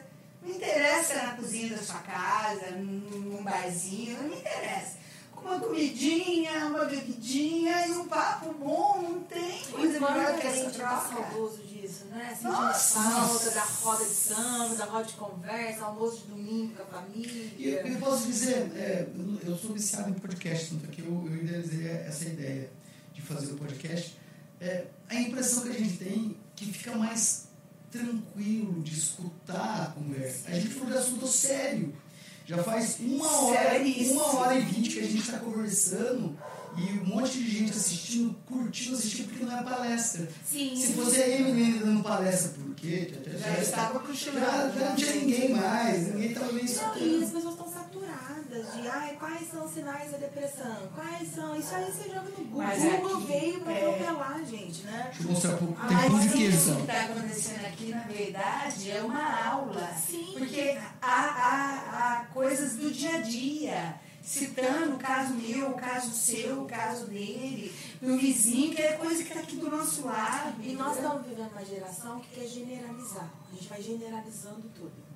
E está esquecendo da individualidade. E o ser humano não é generalizado. Você pode falar de depressão, de ansiedade, de morte, de vida, de maternidade, de casamento. Cada um tem a sua história pessoal para a viver aquilo. Não vai ser igual. Pode até romantizar. Parecer igual, mas não dá. De ser humano a gente não generaliza. Não tem como. Que nós vamos entrar na escolinha nesse sentido de É, generalizar. né? O quanto hoje em dia a individualidade precisa ser resgatada. Vamos lá com a escolinha. porque, e fazer o, fazer o jabá, né? Fazer o jabá, não sei se vai voltar ou não vai voltar, mas primeiro vamos falar é, o que você tem de diferente lá, por que fez tanto sucesso? Qual o nome da escola, né, gente? Vamos divulgar a escola da Indrete. Jabá. De primeira mão, para todo mundo. A escolinha está passando por uma transformação, ela é uma escola que cresceu. Ela cresceu bastante, tinha berçário, agora está indo para o Fundamental 1, depois Fundamental 2. Ela está deixando de ser escolinha do saber, que era uma coisa mais infantilizada, mais para bebês, para agora ser escola do saber. Porque a gente está atendendo desde o berçário, a partir de quatro meses, até o Fundamental 1, posteriormente teremos Fundamental 2, ensino médio, é o nosso objetivo. Faculdade. Tudo. Uma coisa maravilhosa. Propósito É de vida. De propósito de vida. A grande diferença da escolinha de saber, primeiro porque não vem da pedagogia, ela vem da psicologia. Eu sou uma gestora proprietária da psicologia, né? Eu não venho da formação pedagoga, eu fui fazer gestão escolar, licenciatura, tenho mais O Silvio trouxe mais café, ah, gente. ela Obrigada. quentinho. E eu fui buscar, assim, é, eu tenho 12 anos de APAI, depois eu fui trabalhar na prefeitura, na psicologia educacional na Univas, foi me levantando esse questionamento, né? Um espaço de saber que também trabalhasse as habilidades socioemocionais. Então lá o que a gente tem de diferente? Primeiro que é um sítio escola, no centro da cidade, né? O espaço aí muito bem preparado, alugado, não é nosso, mas todo é estruturado, todo é estruturado para não, pode colocar por cima mesmo. assim, é. Todo estruturado, a gente tem ali a professora Jamile, que ela é especializada em yoga infantil, vinculada para a escola. Tem a questão da jardinagem, que as crianças hoje, por exemplo, no Dia da Árvore, foi um orgulho muito grande para nós. Eles comemoraram o Dia da Árvore com a árvore que eles plantaram em 2019. Nossa, eu que cerquei, eu show! crescer. Eles tomam o suco do maracujá que eles plantaram e também tem uma preocupação muito grande com a formação pedagógica, tanto que a gente é credenciado pela Rede Pitágoras. A nossa prioridade, a nossa prioridade é assim, o nosso berçário, que hoje está suspenso por conta da pandemia, volta em 2022, que ele tem toda uma estrutura montessoriana que trabalha com a autoconfiança, a independência, a autonomia da criança. Falar um pouquinho. Maria Montessori que criou a filosofia e todo o tema dentro da abordagem da escola montessoriana que trabalha, por exemplo, toda a autonomia. Então a gente não tem berço, a gente não tem cercadinho, não tem é, nada que inibe a criatividade da criança. Então a criança deita, tem um horarinho do sono, mas ela deita dentro do colchonete, no espaço que não tem aquele cercado vai trazer limitação para ela. Já tem aula de artes, a partir de dois anos eles trabalham com tinta, com questões sensoriais. É uma pedagogia da vivência, da experiência. Então nós não temos, por exemplo, como é comum na escola tradicional, não tem TV, não tem desenho, as músicas são cantadas pelas professoras, no qual as crianças cantam juntos, o espaço físico é de tatame, com muito espelho, para que eles possam fazer troca entre ele mesmo, para essa auto-identificação, para esse descobrir, né? Não preciso descobrir que eu sou na, no desenho, exemplo, que a gente tem muito, né? Peppa, Mônica, não, eu vou, vou ver isso em mim mesmo. Então, a decoração não são temáticas, então é borboleta, é árvore, são bichos, para não ter mesmo essa identificação, até com os brinquedos, né? Assim, é, ah, turma da Mônica, brinquedo, roupa, tudo assim, um exemplo, né? E a gente tem a parte do ensino fundamental, que tem uma filosofia Waldorf, que é a questão da natureza. Waldorf. Waldorf. É, que é uma questão da criança enquanto integrante da natureza. Nós estamos mudando toda, agora, primeiro de outubro, começa toda a modificação da escola, que a criança, ela é, para nossa filosofia, ela é a folha de uma árvore, mas a árvore é um todo. Uma folha faz falta, uma folhinha seca, adoecida, a gente vai e arranca. E a gente não quer que a sociedade faça isso com as crianças. A gente quer agregar isso no contato com a natureza. Então, por exemplo, outro dia eu, filmei no story o lagarto, lá tem muito lagarto por conta do loteamento lá. E as crianças convivem com galinha, com lagarto, com os bichos que estão ali soltos. é uma questão de preocupação socioemocional mesmo, das habilidades socioemocionais. O peso da avaliação, nós não fizemos avaliação na pandemia, uma vez que o papel por si só é, para nós não teria valor, a gente estava muito mais intrigado em essa mudança, né? A criança sair da escola, voltar para casa sem os amigos, perante, né, na frente de um computador, no qual não pode tocar aquele amigo que ela abraçava. A gente tem toda uma É, preocupação, retornar com o distanciamento social para a criança. Então você tem que cuidar disso. E a gente vê- a gente estava num AMP aí 2020, antes da pandemia, de que dá a mãozinha, pede beijo, dá um abraço, sabe? A gente é do social. Mineiro ainda, muito mais ainda, né? É, e as aqui- crianças aqui tiveram. é Gerais, Isso é né? mineirice. Isso aqui não, E as não crianças dá pra tiveram fazer na que- cozinha da minha mãe, eu usei, porque a ideia era, era lá. as, ti- as crianças tiveram que recuar, né? Assim, essa, então, assim, por que, que bombou, assim, teve uma procura muito grande? Porque existem pais hoje menos preocupados com a ênfase do vestibular, que eles entendem que para aquele filho chegar no vestibular bem sucedido, ele tem que ter a formação pedagógica, mas ele também tem que ter a formação estrutural emocional, saber lidar com frustração, saber lidar com competitividade, com a amizade, com a solidariedade, uma sociedade mais cooperativa. Por quê? Eu, por que, que surgiu isso? Nós temos a faculdade que do aula, no qual os alunos fazem cursinho, passam no vestibular e suicidam. O índice É. de suicídio na Nossa. medicina é muito alto. Por quê? Porque os pais depositaram tanta expectativa no futuro promissor que ele queria ser arquiteto, ele queria ser músico, ele queria ser tudo, menos Médico. médico, entendeu? E, assim, e essa valorização profissional caiu muito sobre as crianças. Hoje a educação é um investimento. Você coloca seu filho numa escola par- particular porque você quer ele bem sucedido, não, né? Então a gente tem aqui em Cambuí e tem um espaço muito grande para pais que pensam isso, mas também se preocupa com a qualidade socioemocional dos filhos. O que, é socioemocional? Como esse meu filho, como eu vou devolver esse filho para a sociedade? Como ele vai lidar emocionalmente com a sociedade? E no mundo que agora a gente tem que ensinar o filho a respeito, não pode mais falar, né? Segura, Não pode falar nada. segura a tua cabra que o meu bode tá solto. Não, os meninos, o consentimento do não para, para os meninos, para as meninas, né?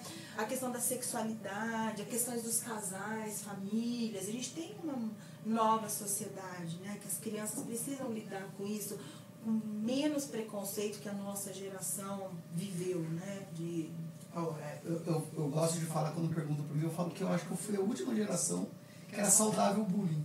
né? A gente fazia bullying com a gente o tempo todo. Eu tenho meu amigo Délio, salve que ele se autoproclamava negro e era algo normal. Hoje em dia a gente ia apanhar, né?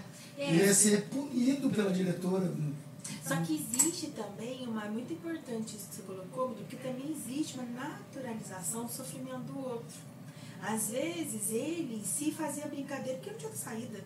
Deixa eu mesmo tirar gordinho simpático, né? Deixa eu mesmo rir da minha barriga, porque enquanto eu tô rindo, o outro. O outro é, a Não mexe é, comigo, A né? naturalização do sofrimento, assim, do ah, é o gayzinho, ela tá de sapatinho rosa, né? Então, assim, essa naturalização a gente já não tem mais. Porque agora, como advogado, você sabe, ou nós Não somos punidos pela le- legislação ou pela própria educação, né? E aí vamos voltar lá pra, pra, pra escola. Esse negócio de não ter prova, eu gostei. A ideia é essa. A Até ideia é no, assim. no, no primeiro grau, Eles têm assim. prova. Assim, não teve durante a pandemia, semana de prova online, nós não fizemos, preocupados com essa questão emocional. Com o retorno agora, eles estão tendo provas para eles aprenderem a disponibilizar o saber que eles aprenderam, mas não tem aquela competição. A gente não lê nota de prova em voz alta. Ah, você tirou 10, seu amiguinho tirou 8. Nossa, que tinha A, valor, essas- é, a valorização, nossa, é muito O mais professor fazia bullying com a gente. Ali dá uma medalhinha. pra- A gente não tem a valorização desse saber de resposta. Então, assim, a avaliação é contínua, todos os dias, em todo momento, é muita roda de conversa, é muito piquenique, é muita execução prática das coisas, entendeu? E a avaliação tem por questões de normas, de superintendência de ensino, né? É- é Registro, é- é- não tem a Eu queria valorização. perguntar, será que a gente vai ter um dia uma educação em que não seja avaliado? Não, não porque a gente tem um vestibular, né? Que é o funil. Não, mas até, vamos pensar num mundo, num mundo de fantasia, numa utopia, que cara, ia ser muito, muito fera. Algo, ele tá falando aqui que você tem áudio de capoeira também. Tem, tem. Não cheguei lá ainda. É. Mas é, eu falo assim no sentido de pô, avaliar o aluno e saber que o aluno é bom, que ele está lá para fazer o vestibular, apenas pela chancela de outras pessoas. Não precisa ser avaliado pelo vestibular. Será que a gente pode chegar um dia nesse nível? Eu não sou muito otimista, não, porque a gente tem um mercado, assim, envolve muitas coisas. Mercado de trabalho, que é competitivo e avaliativo. A gente tem uma sociedade muito avaliativa. A gente avalia até para arrumar um namorado, né? Tá trabalhando, tá trabalhando, tá estudando, tá estudando. É, ele Quem quer, é, tem, tem conta no banco, né? Tem carro, tem moto, vai vir me buscar de Uber, né? O Edivando, meu irmão, falou outro dia.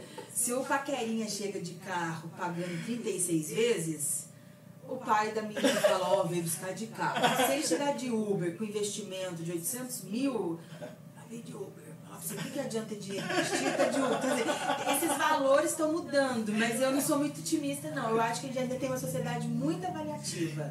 Inclusive, assim, Mas é o ideal. É. Você enxerga que é ideal também. Eu acho importante, desde que não passe do limite da saúde mental. Assim, é difícil, eu tenho pais, por exemplo, que escolheram a minha escola e que eu, e que eu tenho que sentar com eles e falar, você escolheu uma escola que seu filho já é nota 10. E você não está valorizando o 8. Você está desconstruindo a autoestima dele, você está desconstruindo a autoconfiança dele, porque ele é 10. Mas ele tirou 8 por quê? Tem uma questão de atenção, uma questão de tempo, de idade mental, de maturidade. Ele não vai ser 10 na vida o tempo todo. E nós criamos uma geração de 2010 para 2015, que é o que aumentou o número até de suicídio, que é o que acontece no Japão, para ser 10. Agora imagina esse pai de família que eu comentei com vocês, que sempre foi 10. Ele tinha uma empresa familiar, ele custeava o estudo dos filhos, não dependeu dele a pandemia. A pandemia aconteceu, aconteceu comigo, eu perdi muito dinheiro. Não, imagina, eu tô pensando que você. Só que você, mas aí você, mas aí você tira a responsabilidade, o que é da pandemia e o que é meu. Quem não conseguiu tirar esse meu, eu falhei, eu sou um fracassado, suicidaram. Estão em depressão, pular do barco antes da hora, não tiveram te- a, paciência do tempo do projeto de vida, né?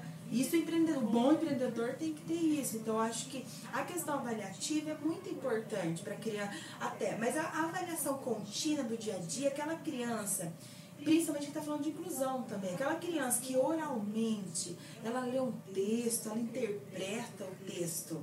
E na hora de colocar no papelzinho, Pinóquio, a letrinha é feia, não pode ser desvalorizado. Porque, ai, vamos pôr caligrafia, fazer esse P ficar perfeito. que é a nossa geração. A nossa geração de contar nos. Tinha que prestar os dedinhos do pé escondido, professora. Olha, deixa eu ver quantos dedos tem no pé pra, pra somar. Hoje não, a oralidade é muito importante. É o registro do papel que eu acho que não precisa ter tanto valor. Como eu vejo na faculdade, os melhores alunos nem sempre são os melhores no mercado de trabalho. Tipo, muito pelo contrário. É. Eu, eu, às vezes. Aqueles que têm um emocional melhor saem melhor em qualquer lugar. Outro é dia é, eu fui fazer uma roda de conversa sobre educação de filhos, filho único, né? Idealizado, que é o meu, no caso. Que ela falou, mas eu gostaria que o Henrique fosse esforçado e inteligente. Eu falei, esforçado. Inteligente fica preguiçoso. É, eu vejo, é, sabe, o a gente vê no, no o pessoal do jiu-jitsu lá, né, que eu treino a vida inteira, é, o talentoso não fica. Não fica. É, Não tem talentoso faixa preta. É, é impressionante. O, o, o, nenhum talentoso chega ao ápice da arte marcial. Tem um cachorro latindo, gente. Tem. É, o seu. O, já o disciplinado Sim. vai embora. A gente percebe isso na yoga e na capoeira. Na capoeira, aquele que eu sou bom de futebol, eu sou bom disso, eu sou bom daquilo. Na terceira gingada lá, agora é aquele que vai treinando, que vai ali com o Fabinho, que tem o gingadinho torto, meio durinho. Ele, ele, ele, ele manda vai. vídeo em casa, isso tem que ter valor. Aquela criança que chegou em casa, a mãe falou, olha, tô aqui na frente da televisão, tem um capoeirista na minha sala. No dia da avaliação da capoeira, ele não dormiu bem. Ele tá intimi- ele é tímido. Talvez ele não vai ter a execução que ele teve durante todo o processo do construir a resposta ali. Então é isso que a gente valoriza enquanto avaliação. Isso é muito Então, legal. seguimos você não tomar o treinador do Eli, quem mais tem lá? Tem a capoeira, a jardinagem, a aula de Deixa eu- artes. Não, não posso deixar de falar aqui o que o Cláudio escreveu. Viu, Murilo? A letra do Murilo era um. É, a sorte que agora o mundo é digital. Eu não preciso escrever mais, porque eu acho que eu não sei escrever mais. E a Sibeli complementou. Era, não. É. E a letra da Sibeli também é um garrancho. Não, eu dei prova presencial na Univaz essa semana, assim, de 40 alunos, 30. A professora, desculpa, mas a letra não tá ajudando. Eu falei, gente, faz um ano e meio que vocês vão na frente do computador. O treino. Aí eu brinco, o que eu não entender, nota 8. o que eu não entender, eu redondo pra 8. Mas quanto episódio seu do professor que queria, não queria nem deixar você fazer aula com ele mais? Ah, eu tive um professor na faculdade. Daí a gente resolveu com prova oral. Tivemos que resolver com prova oral, que ele chegou ao ponto e falou, mas cara, você é o Murilo? Eu falei, sim, eu sou o Murilo.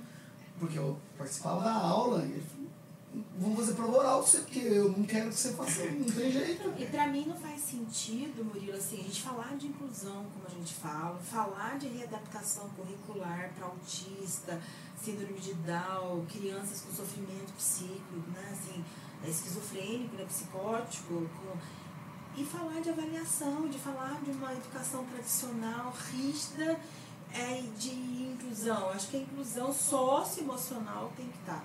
O tímido, o que tem a oralidade, o interativo, que às vezes ele vai lá, ele corre, ele, ele se faz presente na sala, porque ele vai na lousa, ele gosta de rabiscar. Mas se você falar pra qualquer pessoa, prova, a gente tinha prova surpresa, a alma saía do corpo, dois dias.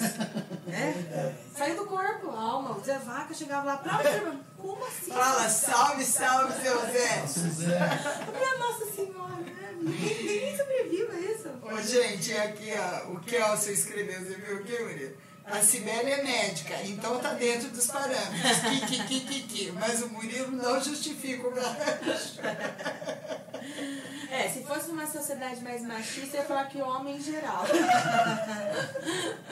homem em geral. Então, é, fala agora do projeto primeiro grau.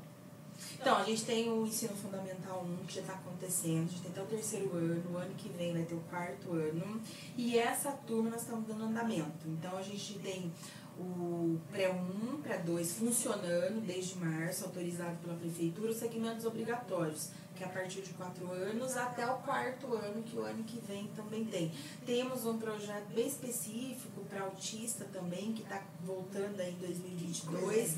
Nós vamos fazer um espaço de... só. Nós vamos, a gente vai fazer um espaço de vivência e estimulação precoce para bebês com. que agora a gente não fala com. Com. assim, alguma indicação de sofrimento psíquico. Alguns bebês que têm indicação de autismo, que têm alguma indicação de sofrimento psíquico. Então a gente vai entrar com a estimulação, que era muito comum nas escolas especiais, mas nós temos o berçário, nós vamos entrar para esse número de crianças também. Maravilha. Parabéns, viu? Parabéns. Orgulho de você. Ah, obrigada. Sucesso. É, mais alguma coisa, mas usando também pro final. É, não, então. É, eu só quero falar a frase que a gente usa no convite. Eu não sei se o Murilo chegou, chegou a enviar o convite para mim. Ah, então aquela frase. Que esse podcast é para as pessoas que já fizeram, fazem ou ainda farão algo pelo mundo em que vive. Você é uma dessas Ah, pessoas. fico feliz, achei a frase emocionante. De... É, É, hoje. lógico, Murilo. Então, Você na acha verdade, que por conta de direitos autorais, minha mãe não pode cantar. Mas é, e ela tem um projeto de fazer um, um, um trem desse aqui chamado Música em Prosa. Então, ela declama para o convidado uma música que ela, ela auto-identificou com você. Tipo assim, é como se ela falasse: essa música é pra Milene. Beleza? Nossa, Márcia. Na verdade, no meio dessa, dessa nossa conversa, eu achei que a música poderia, poderia ter sido. Fica a dica para as pessoas ouvirem. A música do Skank Acima do Sol, que eu acho realmente muito fantástica.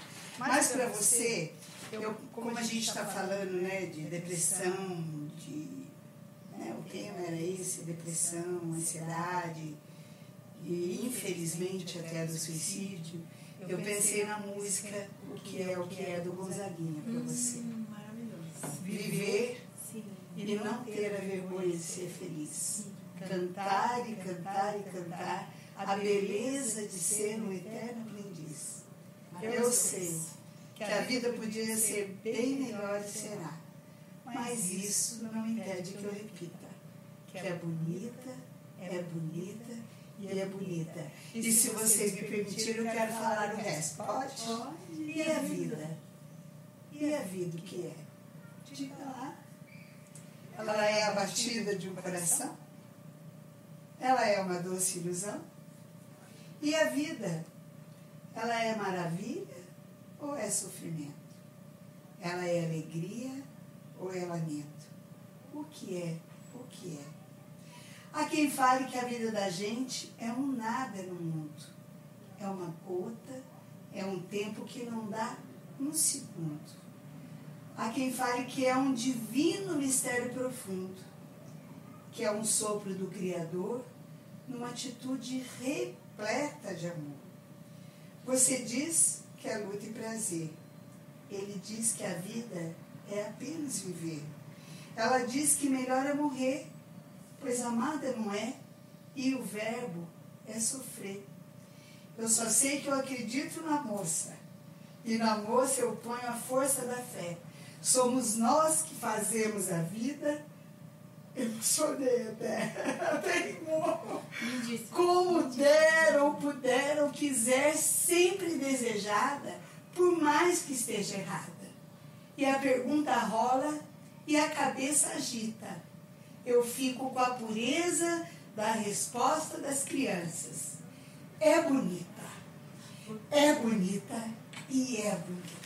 Por isso que eu falo. Salve Gonzaguinha! Lindíssimo. Salve, Gonzaguinha. Obrigado que eu esqueci. Por isso que eu falo. Quer ser feliz? Busca a criança que existe dentro de você.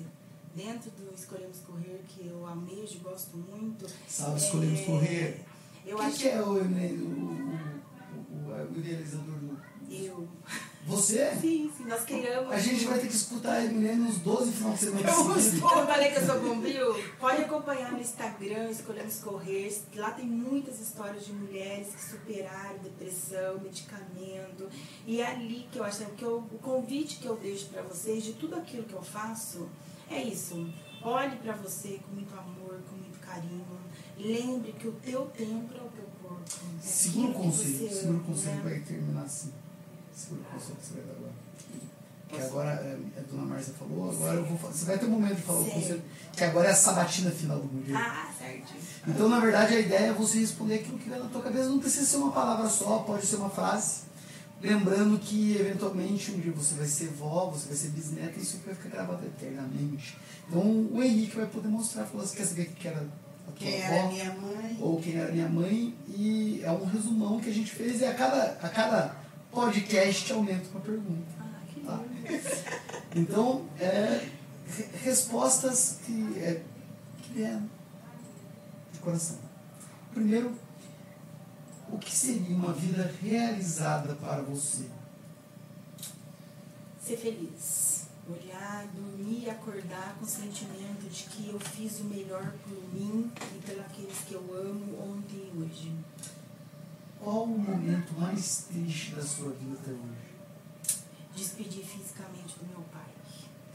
Qual foi o momento mais feliz da sua vida? Ah, o nascimento do Henrique. Ah, Ah, sem dúvida, não vai ter hoje. o dia que você morrer, se existir o lado de lá, quem é a primeira pessoa que você gostaria de encontrar? Hoje, meu pai. Um livro? Nossa, livro sacaneou comigo, tem muitos. Mas o que vem na minha cabeça agora, um dos livros que mais me chamaram a atenção, assim, que mudou um marco na minha vida, é. Um filme? Outro lado, paraíso. Uma série ou novela? Novela? Ou série. Ou série? Ai, são muitas. Uma. Que o Neto vai procurar, hein? Vai procurar? É. Ah, não, o pessoal, quando ouve a dica, De- não- deixa eu. Nossa, ganharam comigo agora. Não ganhei nenhuma cabeça? Aquele. Um, todos. Então tá, não tem uma música.